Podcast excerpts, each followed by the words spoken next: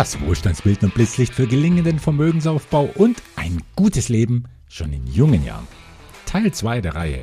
Wie lege ich als Junginvestor los die ersten Schritte nach Schule und Ausbildung, um Vermögen aufzubauen?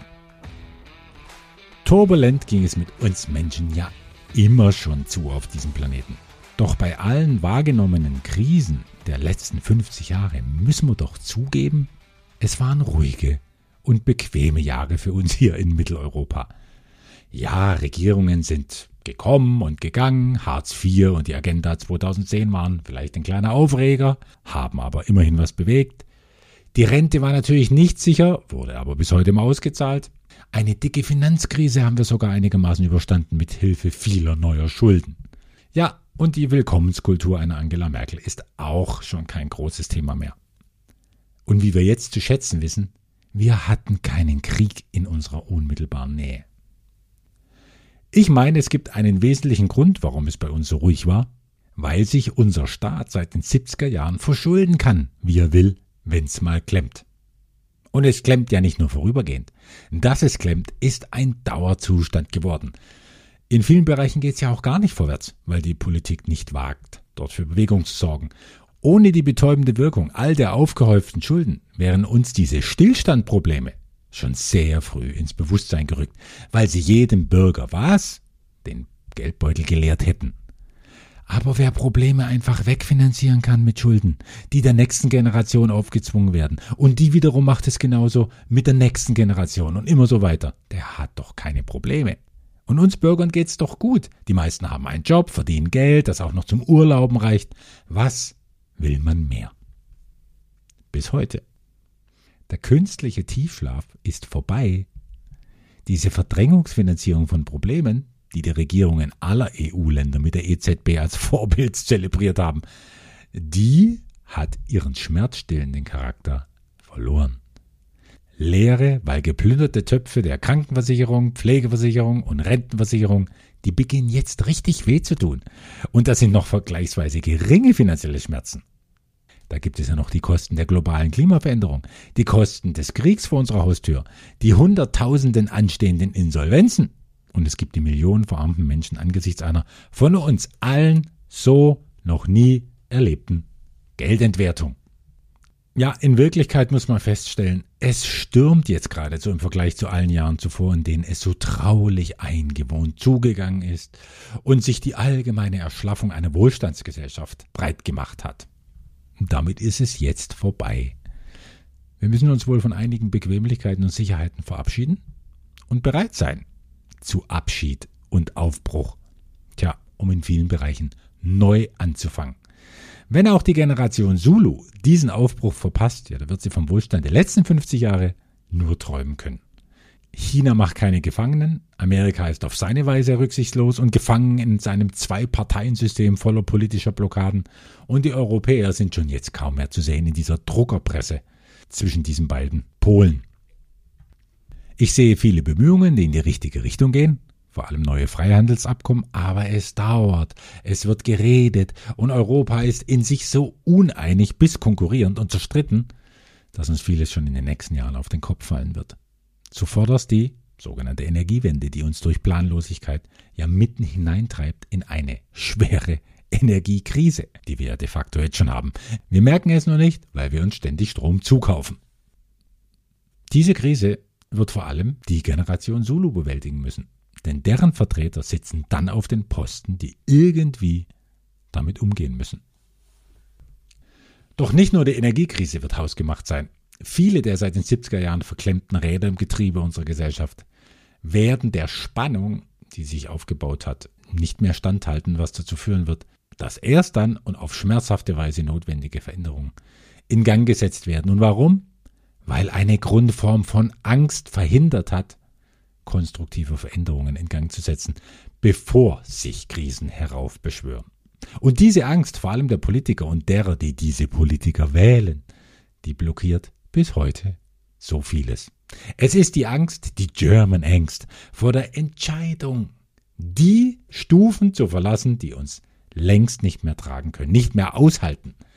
Stattdessen wäre es ja höchste Zeit aufzubrechen in ein neues Steuersystem, Gesundheitssystem, Rentensystem, Pflegesystem, Verteidigungssystem, Energieversorgungssystem und gewiss auch in ein neues Bildungssystem. Und das vor allem mit Hilfe digitaler, durch Blockchains abgesicherter Verwaltung, künstlicher Intelligenz, meine ich, und mit der Förderung von allem, was den Einzelnen mündiger und die Allgemeinheit beweglicher macht. Und das wäre ein Aufbruch in neue, noch unbekannte Räume. Ja, mit der Freude am Neubeginn. Mit dem Spaß daran, etwas Neues auf Grundlage der vorhandenen Technologien zu gestalten. Und damit natürlich auch mal was zu riskieren. Und wenn es sein muss, um auch mal zu scheitern. Wir aber reagieren nur auf das, was uns die Gegenwart aufzwingt. Dieser Ruf nach Gestaltung der Zukunft, dieser Ruf ergeht schon so lange an uns Politiker und uns Wählervolk. Aber noch überhören wir ihn vorsätzlich.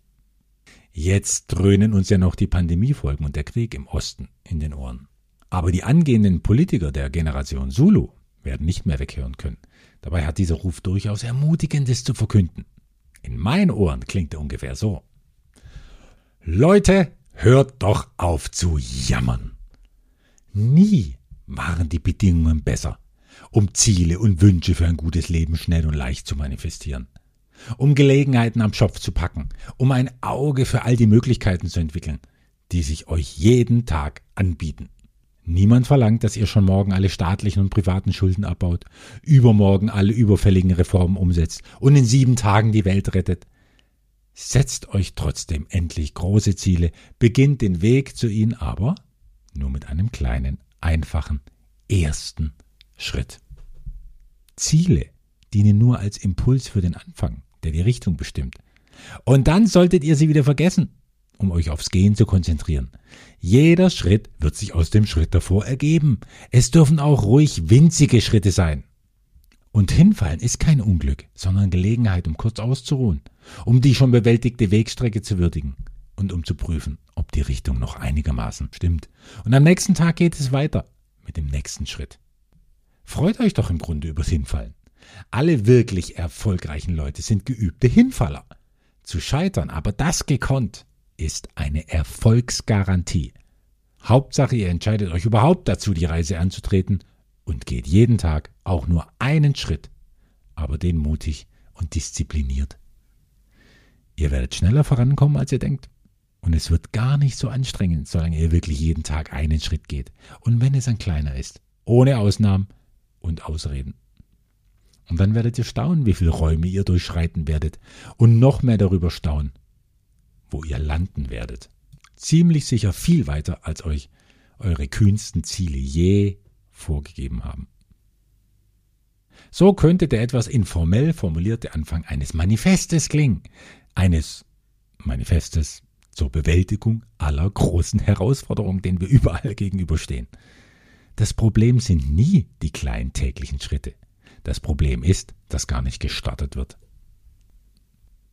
Doch natürlich passt dieser Anfang eines Manifestes auch ideal zur Bewältigung von Herausforderungen im Kleinen, wenn es etwa darum geht, Vermögen aufzubauen. Ich würde die Anleitung, wie die ersten zwei Millionen Euro Eigenkapital aufgebaut werden, genau auf diese Weise formulieren.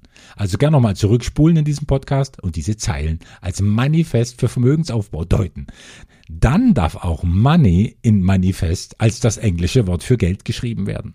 Manifest, also im doppelten Sinn des Wortes. Im nächsten Podcast liefere ich dann meine Version, wie der Beginn dieser Reise mit diesem Manifest in der Hand konkret aussehen könnte. Nun, dieser Aufruf an uns alle war eigentlich meine persönliche, hm, weniger prosaische Transkription eines Gedichts. Wer in diesem und im letzten Podcast genau hingehört hat, der hat sicher schon Kernbegriffe der Stufen von Hermann Hesse herausgehört.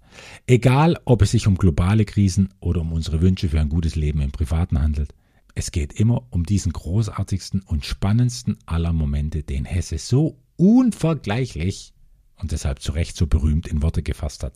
Und das ist der Anfang, der Neubeginn, der Mut zum Aufbruch und die Freude auf die Abenteuer der Reise und wozu ich alle jungen Investoren und Investorinnen ermutigen will, wenn sie loslegen wollen, das ist, setzt euch große Ziele und baut so viel Vermögen auf, damit ihr wirtschaftlich komplett abgesichert seid. Das heißt, Das Geld, das ihr für ein gutes, normales Leben braucht, kommt allein aus Kapitalerträgen auf euer Konto und nicht aus Arbeit und dem Einsatz eurer Lebenszeit.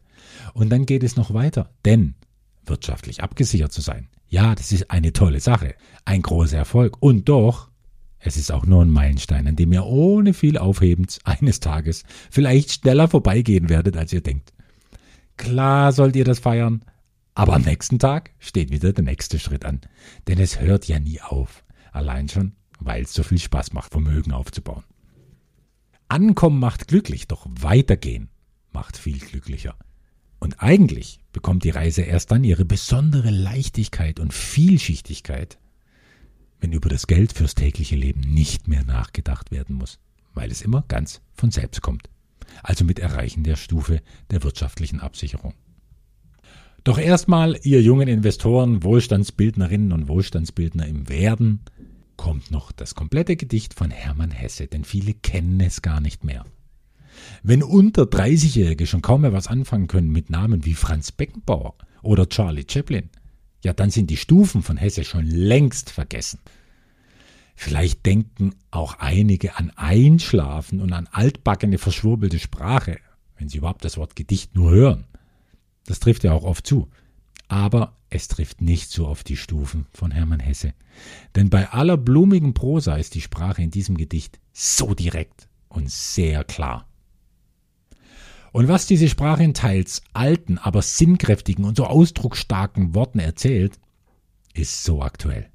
Denken wir dabei an das, was uns Schule, Ausbildung oder Studium erzählt haben, was wir von unseren Eltern gehört haben und bis heute hören. Denken wir an das, was in den Medien steht und wie die Politik versucht andauernd zu verharmlosen oder sogar zu lügen. Was immer gelehrt wird, ist, was einem Sorgen machen soll, wo man überall vorsichtig sein muss. Mütter rennen ihren zweijährigen Kindern hinterher äh, und die mit Abstand meist benutzte Wendung ist, ihr wisst's alle, Pass auf, pass auf, pass auf. Was für eine tolle geistige Mitgift, das Kind von klein auf darauf zu programmieren, was alles schiefgehen kann. Das Ergebnis am Ende ist eine Gesellschaft im Dauerangstmodus, die deshalb auch immer mehr Beamte produziert, weil Verbeamtung für Sicherheit steht. Bloß nichts wagen. Lieber ein sinnentleertes, an den eigenen Leidenschaften komplett vorbeigelebtes Leben, aber dafür am Ende des Monats genug Geld im Sack, für das der Staat bürgt. All das steht in dem Gedicht Stufen für den, der genau hinhört.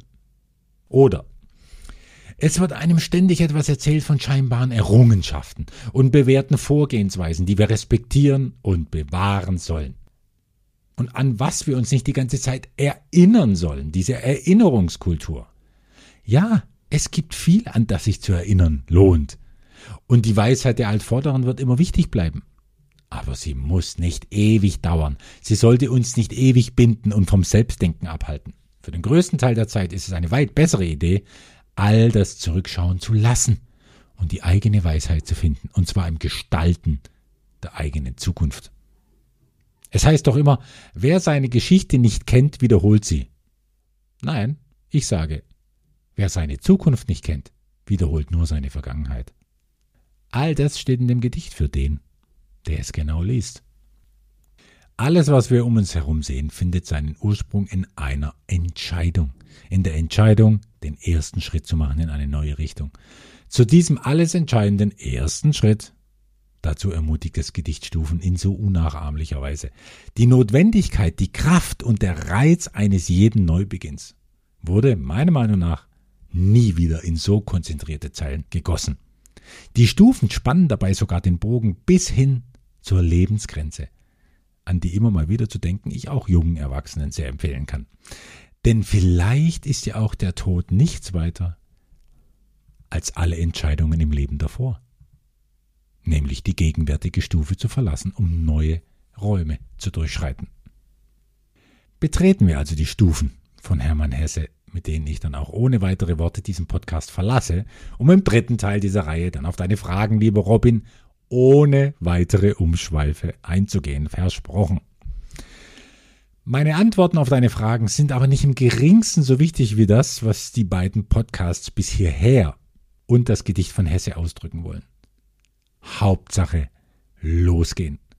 einen Schritt gehen und einfach nie stehen bleiben. Denn dann wird sich irgendwann die Reise von selbst in die Richtung einpendeln, in der das gewünschte Ergebnis liegt. Ja, was Vermögensaufbau angeht, ist ja mein katastrophaler Fehlstart das beste Beispiel dafür. Ich habe nur daneben gelangt und Verluste angehäuft die ersten 16 Jahre. Es war sowas von ein Fehlstart, aber es war ein Start. Und damit habe ich so oder so gewonnen. Ich bin losgegangen mit 22 und mache bis heute meine Schritte und ich freue mich heute schon auf den Schritt von morgen. Hören wir also, wie Hermann Hesse das in schönster Prosa und schonungslos eindeutig ausdrückt. In seinem Gedicht Stufen vom 4. Mai 1941, das er nach langer und durchgestandener Krankheit geschrieben hat.